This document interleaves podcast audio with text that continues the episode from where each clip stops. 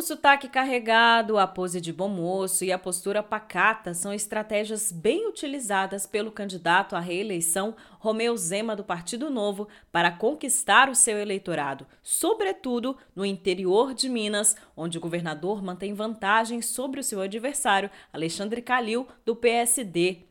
Essa é a avaliação do professor de Ciências Políticas da Universidade Federal de Minas Gerais, Carlos Ranulfo. Para o especialista, o principal trunfo de Zema, além da vantagem de já ser governador, é que o político conseguiu emplacar entre os eleitores mineiros o discurso de que arrumou a casa. No entanto, para o professor, na prática, não foi bem assim. A, a grande propaganda do Zema, de que ele colocou as contas em dias, é mentira. Né? É, o Estado hoje está mais endividado do que quando o Zema pegou, o Zema foi eleito. O Zema colocou a folha de pagamentos em dia, colocou é, transferência para municípios em dia, isso teve um impacto, mas a dívida do Estado né, aumentou. O Zema não é um bom administrador, mas isso o, eleitor isso não é perceptível, isso não aparece numa campanha, né? O cientista político avalia ainda que a apatia em momentos decisivos do governo, como o silêncio de Zema diante das vítimas das enchentes no início deste ano, trouxe benefícios políticos ao gestor.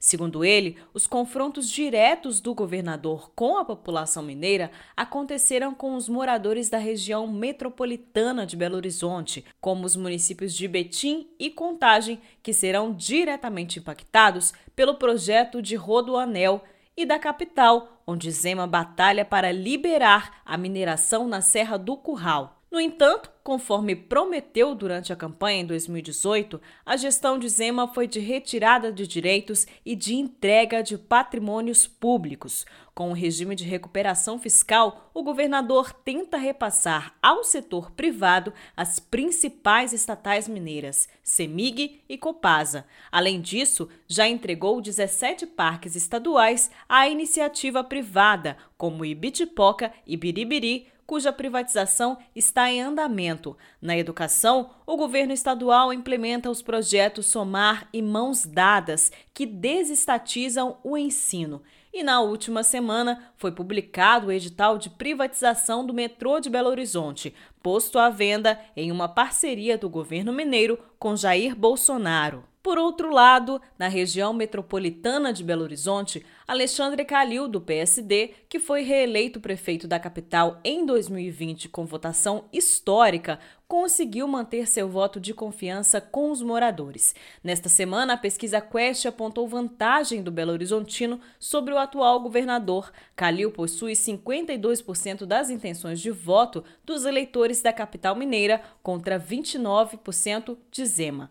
Para a cientista política Lilian Daniela, o dado está diretamente relacionado à aprovação do gestor na capital mineira. A especialista ressalta ainda que ter vantagem na região metropolitana é muito significativo ao candidato, já que o território corresponde a 30% da população de Minas Gerais. Quem tem o conhecimento do que o Calil consegue fazer enquanto gestor, a capacidade dele como um gestor público, né, à frente de uma grande prefeitura, com uma capacidade aí de administração, tem também essa preferência do eleitorado. Então, acredito que esse seja um trunfo muito importante para o Calil e, e acho que nessa tendência de crescimento, né, e de ampliação, inclusive, na região metropolitana pode inclusive reverberar nessa reta final para outros para outras regiões do estado, né?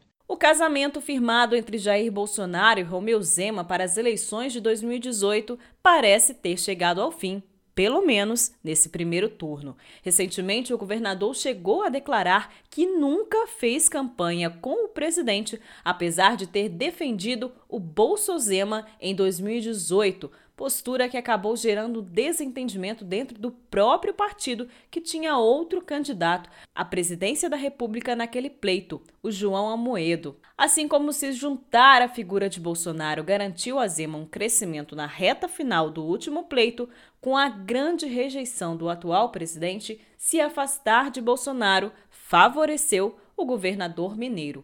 É o que avalia o professor Carlos Ranulfo. Se o Bolsonaro apoiasse o Carlos, o Carlos Viana, o Carlos Viana poderia crescer e roubar a voto do Zema.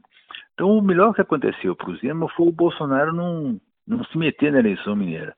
Né? Talvez o Bolsonaro espere que, se houver segundo turno na, na presidência, o Zema apoie o Bolsonaro no segundo turno. Mas pode nem haver segundo turno na presidência. Né? De Belo Horizonte, da Rádio Brasil de Fato, Amélia Gomes.